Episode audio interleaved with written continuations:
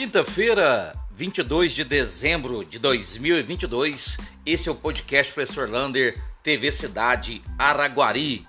E hoje, naquele terreno ali da Avenida Bahia, com a Avenida Batalhão Mauá, quase de frente ali à Escola Padre Damião, estava sendo retirada aquelas árvores ali, árvores de grande porte, que serão plantadas em outros locais, porque ali vai ser construída a terceira loja da farmácia Drogazil. Portanto, aquele terreno que muitas das vezes ficava muito sujo, agora terá uma utilidade para o desenvolvimento. Será mais uma loja da farmácia Drogazil. E falando mais uma loja, eu passei ali na Avenida Senador Melo Viana, onde era o supermercado MG, MG não, o supermercado Melo Viana, perdão.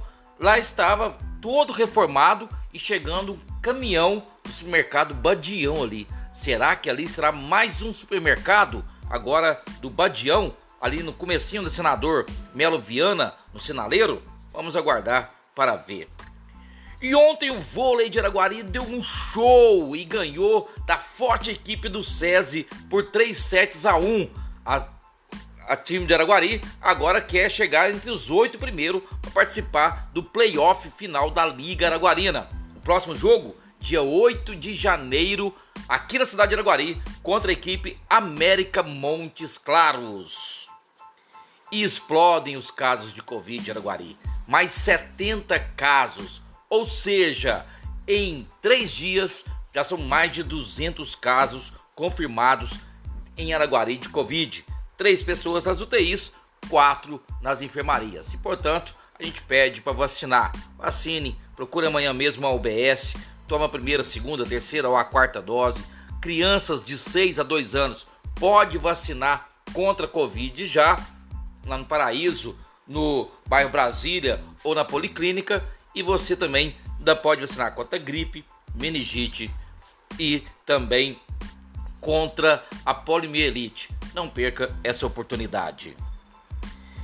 E aquela escola que estava caindo aos pedaços ali na região de Ararapira, hoje foi demolida, porque já estava causando um transtorno e estava a ponto de cair a qualquer momento.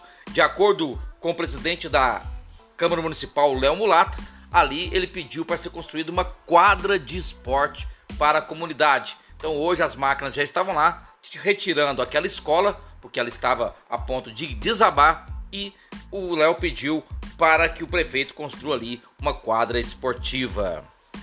Falando em construção, a vereadora Débora Dá usou suas redes sociais para informar que começou as obras, começaram as obras de reforma e ampliação do canil municipal. Olha, muito importante, muitos animais ali, muitos cachorros e ali já está começando a ampliar e fazer uma reforma adequada para o canil. Parabéns à vereadora Débora Del.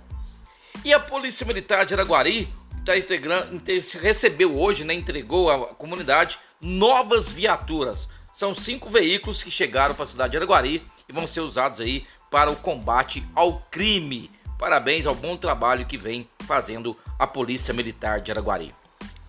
E olha, uma mudança boa. O salário mínimo que era R$ 1.308, com a nova PEC da transição, vai passar para R$ 1.320. Então, a partir de janeiro de 2023, o novo salário mínimo é R$ 1.320.